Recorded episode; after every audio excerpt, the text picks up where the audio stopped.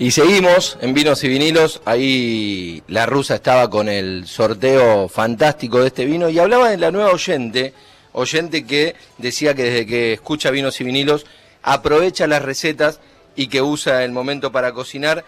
Y nosotros hoy queremos arrancar esta serie de entrevistas desde la Feria del Libro hablando con cuestiones que tienen que ver con lo gourmet, con, con lo gastronómico, ¿por qué no? Y por supuesto, qué mejor que arrancar una edición de vinos y vinilos desde un lugar como es este, en la rural, con la Feria del Libro, que hablando con un editor especialista en, en cuestiones gourmet, es el editor de Gourmet Musical Ediciones. Estamos hablando de Leandro Donoso. Leandro, gracias por estar y gracias por esperarnos. ¿Cómo estás?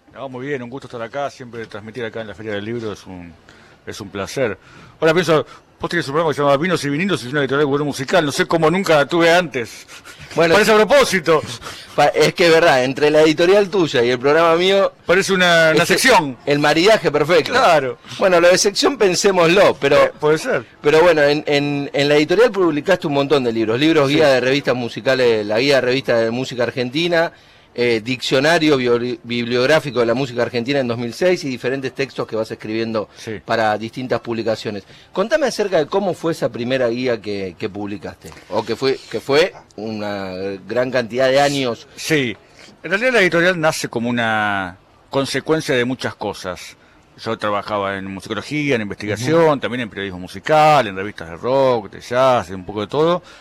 Y venía trabajando en un relevamiento de bibliografía sobre música argentina yo siempre trabajo con un criterio amplio de música, entonces yo trabajo con todos estos géneros. Entonces venía relevando toda la bibliografía que había sobre música. Y en un momento, después de muchos años, me di cuenta que eso era una herramienta que le podía servir a otros, además de a mí, y que valía la pena que fuera un libro. ¿Y a, quién crees que le puede servir, Leandro? Cuando pensaste en la herramienta. En principio yo lo pensé para investigadores, para, estudiosos, tipos que... ¿Cuál es la primera etapa? Lo pensaste para vos primero, para, para uno como vos. Era un trabajo que yo empecé a hacer para la facultad, para un trabajo mío. Y después me di cuenta que ese trabajo que yo estaba haciendo podía servir para que otros no lo tuvieran que hacer también. Digo, la primera etapa de cualquier trabajo de investigación es ver qué es lo que ya se hizo sobre el tema sobre el que vas a trabajar.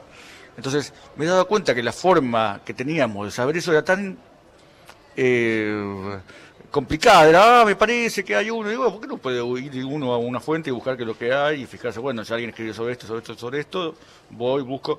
Entonces, en vez de buscar solamente lo que a mí me, el tema específico que me interesaba, empecé a decir, che, ¿no se podrá juntar todo? Y durante mucho tiempo pensé que no, debo estar equivocado, si nadie lo hizo debe ser porque no se puede. Y finalmente me di cuenta que un profesor me dijo, mirá, no, no, si no está hecho, pues nadie se tomó trabajo. Y ahí, eh, como no conseguía que uno publique, dije, bueno, voy a empezar una editorial. Porque además me di cuenta que en el campo de la musicología y los temas de investigación musical más académicos no había tradición de publicar libros. Entonces, no tenía a, quién recurrir. Ninguno de mis profesores tenía un libro. Entonces no había editoriales que publiquen ese tipo de libros. Había libros, o más bien muy periodísticos, o más bien muy técnicos, tipo didácticos. Pero no había una guía donde vos decir, esta es la enciclopedia, en 1845 pasó esto, eso no estaba. Eh, no, este es un libro un poco más específico porque es que dice en qué diccionarios hay biografías sobre distintos músicos argentinos. Pero para mí, enseguida esa idea de ese libro surgió como, no como cosa aislada, sino como el primer libro de un proyecto de seguir una editorial de libros de música, porque a mí lo que me había dado era un conocimiento muy específico de sobre qué temas había libros y sobre temas no había nada, sobre qué temas había libros que todavía se conseguían o sobre qué temas los libros que había eran viejos, estaban agotados, no se conseguían, no eran obsoletos y además por mi trabajo tanto en la academia como en el periodismo, conocí a mucha gente que hacía muchos años que estaba trabajando sobre temas muy interesantes y cuyo trabajo circulaba de manera muy restringida en publicaciones académicas extranjeras o cosas de, muy poca circulación y que me parecía que merecían un poco más de llegada. Entonces dije, voy a aprovechar la movida de publicar este libro, voy a hacer la prueba con mi libro y que ya sea el comienzo de una editorial especializada en libros de música, porque además todo ese relevamiento que yo había hecho, que estaba en ese libro, me dio la certeza de que no había habido nunca una editorial exclusivamente dedicada a libros de música. Por supuesto, había habido muchas editoriales, como sigue habiendo, que publican libros de música, entre otras cosas. Sí, entre, Pero- claro, entre libros de historia y novelas Exacto. y también libros de música. Pero que solamente publicara libros de música y con un criterio amplio de lo musical, no había habido. Yo sabía eso porque había hecho sobre el relevamiento. Entonces dije, bueno, eh, es la, era para mí la oportunidad de mezclar esos diferentes mundos en los que yo me movía y que se mezclaban poco. El, el rigor del trabajo académico, la investigación, donde si vos decís, Pichuco dijo que tal cosa, bueno, ¿dónde la dijo? ¿Te la dijo a vos? La dijo ahí en un diario, ¿en qué diario? Ahí ¿En debe ser crítica. ¿De- ¿Crítica de qué día? ¿Vos lo fuiste a buscar o alguien dijo que alguien dijo que alguien dijo? ¿Viste eso que pasaba a veces? Eh, entonces, ese rigor de si estás diciendo algo, poné donde lo sacaste, pero la forma de comunicar va vinculada a la literatura, al periodismo, donde alguien pueda leer los libros, que están bien investigados, que tienen toda la documentación, que tienen todo al pie, pero que además sean interesantes, que uno los lea no por obligación, sino por gusto. Además, me da la, la sensación, estamos hablando con Leandro Donoso, periodista y editor de Gourmet Musical Ediciones, eh, me da la sensación, Leandro, que lo bueno de, de este tipo de libros es que no son libros para, no sé, uno lee un libro pero lo lee una vez, lo relee, pero estos son libros de material de consulta. Bueno, yo siempre digo que para mí, yo los libros los hago con dos lecturas. Una, la primera lectura para informarse. Sí, para y después son herramientas. Claro. Entonces, por eso todos nuestros libros tienen catálogos, tienen notas, bibliografía, tienen inicios romásticos, para ver, bueno, ¿dónde habla este libro sobre tal persona, en tal página? Y a mí me pasa que yo los uso mucho y yo veo que mucha Eh, gente los eh, usa. Eso es importante. Te, te sirve para vos, es una buena herramienta para vos que lo hiciste, lo Claro. seguís usando. Es que el primer lector de la editorial soy yo. Claro. El primer usuario de los libros soy yo. Entonces, eh, como sacamos pocos libros, me impuse solamente a sacar libros que yo quisiera leer. Tengo que seleccionar porque llegan muchas más propuestas de las que puedo hacer. Entonces, es un proceso muy largo hacer libros como hacemos nosotros. Hay mucho trabajo con los autores, de, escritura, de la escritura, de edición, de ver cómo lo hacemos, cómo lo presentamos, las tapas, los títulos. Y después hay que venderlo. Están en las ferias. Yo tengo libros que... La editorial cumplió 18 años. Yo tengo todos los libros en el catálogo. Entonces yo libros que sacamos hace 15, 16 años, yo todavía los tengo acá. Y de repente estoy hablando, ofreciéndole a alguien un libro. Entonces, si no tengo la convicción de que ese libro está bueno y que sigue valiendo la pena, lo puedo hacer. Entonces, eh, elijo libros que yo quisiera leer, para que cuando yo te diga, che, lee este libro que está buenísimo, no te estoy vendiendo, te estoy diciendo lo que a mí Me me, estás pasa recomendando, y que por eso lo publiqué. O sea, no es que te recomiendo el libro porque lo publiqué, sino porque lo, lo publiqué porque pienso que lo recomendaría. Es al revés. Leandro, recién dijiste dos cosas que me generaron dos preguntas. Uno, yo que no, que estoy al- por supuesto súper alejado y afuera de la industria editorial, vos dijiste, eh, son muy pocos libros que, los libros que nosotros hacemos son pocos, como de la tirada es chica. ¿Cuánto es una tirada chica? No me refería a la tirada, me refería a la cantidad de títulos que publicamos Ah, por la cantidad de títulos, ok. Eh, nosotros publicamos entre 8 y 12, depende del año, va variando mucho, no tenemos un programa tan estricto. ¿Y, y cuántos libros de cua- cuál es la tirada, tirada? por cada uno de los libros? Y cuando empezamos estábamos sacando un promedio de 1.000 y ahora estamos en un promedio de 2.000. A veces con algunos libros que tenemos alguna expectativa, imprimimos un poquito más y a veces un poquito menos, pero tratamos de que sea un promedio de 2.000 por la cantidad de librerías en las que distribuimos. Digo, distribuimos en todo el país, en Chile, en Uruguay. Entonces, esos son una cantidad de librerías, son, no sé, 400, 500 librerías. Entonces, uno tiene que tener una cierta cantidad de ejemplares para poder surtir esa red amplia de, de, de librerías, algunas disquerías o u otros locales que venden libros. Entonces, tratamos de ir acomodando la tirada también en función de los temas. Hay temas que permiten pensar que, que van a tener más venta y hay temas que quizás Son más sabemos que son más específicos. Y para tener una idea, por ejemplo, no sé, un ¿cu- ¿cuánto es una tirada de un libro de, de un bestseller? ¿En cuánto? Y es muy variable, pero... Ok. eh, a ver, un libro que vende 10.000 ejemplares Sí, es una excelentísima venta, digamos. Ok. Son pocos. son pocos. Eh, digo, es un libro que es un éxito, un gran éxito. Un gran éxito. Sí. 10.000 ejemplares es un gran éxito. Y 5.000 también. Ok. Eh, ha bajado mucho. Lo que ha ido pasando es que se editan más títulos de tiradas más cortas. O sea, más variedad de títulos, eh, pero no tantos ejemplares. Porque como el público se ha ido diversificando tanto, entonces los libros se vuelven más específicos. Hay menos libros que le interesen a un millón de personas. Hay tantas variedades de literatura, de no ficción. Entonces, el tipo que le interesa el rock, pero el tipo que le interesa el rock de acá y no el de allá, o el tipo que le interesa la literatura de tal tipo. Entonces, por eso hay mucho más, más libros eh, muchos más títulos diferentes que apuntan a eh, eh, públicos más específicos y quizás imprimen menos cantidad de ejemplares. Eso es una tendencia general, digamos, lo cual también es un problema porque después la librería tiene un espacio limitado. Entonces, ¿cómo haces llegar los libros a cada público? ¿Cómo informás? Y además los medios cada vez tienen menos espacio para, para difundir libros, porque hay un montón además. Entonces, genera una ventaja, que es que hay más biodiversidad, eh, hay más variedad de lectura, no es que todos, todos, leemos lo mismo, ¿no? Cada uno puede leer cosas que se acomodan más a sus gustos, pero a la vez dificulta cómo hacer sustentable eh, esos, esa variedad con tiradas más chicas. No, es que es interesantísimo lo que planteas, porque siempre está buenísimo esto de la democratización, que cualquiera puede escribir, que cualquiera puede contar lo que...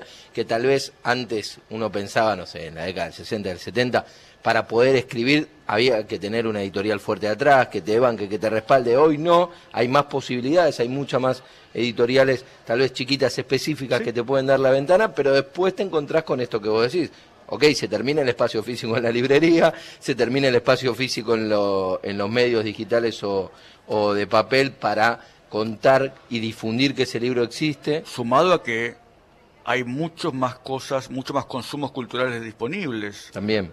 Desde internet, digo, todo lo que uno tiene en un celular, hace 20 años uno no lo tenía.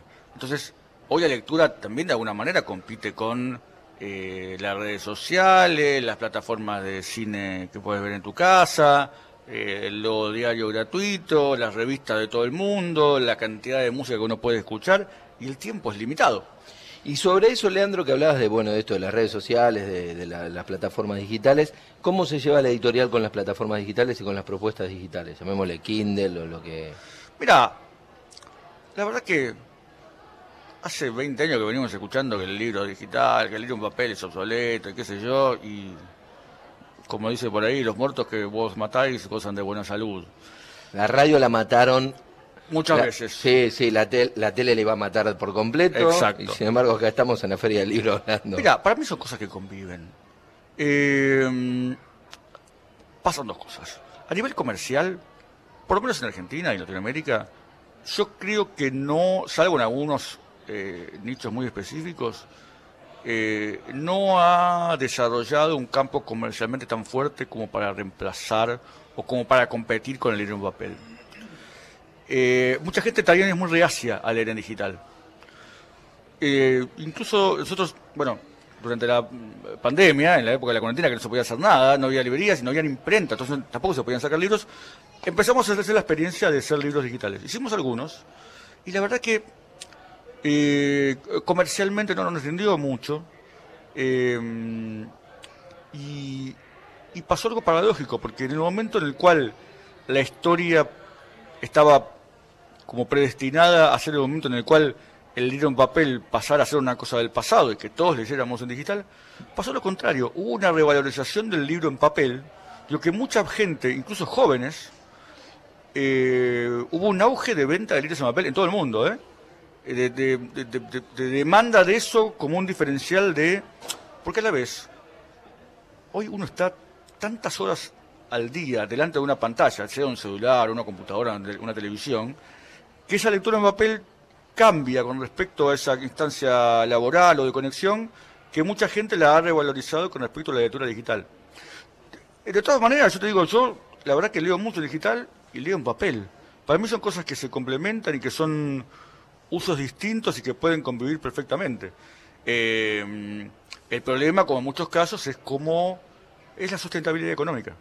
Digamos, ¿no? Como eh, yo a veces, eh, en broma, pero en serio, cuando estamos descargando un fete del imprenta, o tenemos que armar acá en la feria del libro, traer las cajas, descargar, armar, poner unos stands enormes, después el lugar que ocupa el depósito, digamos, ojalá todo fuera ebook, ¿viste? No tengo que gastar fortunas en la imprenta, flete, peso, no te cansás, lugar, depósito, paredes.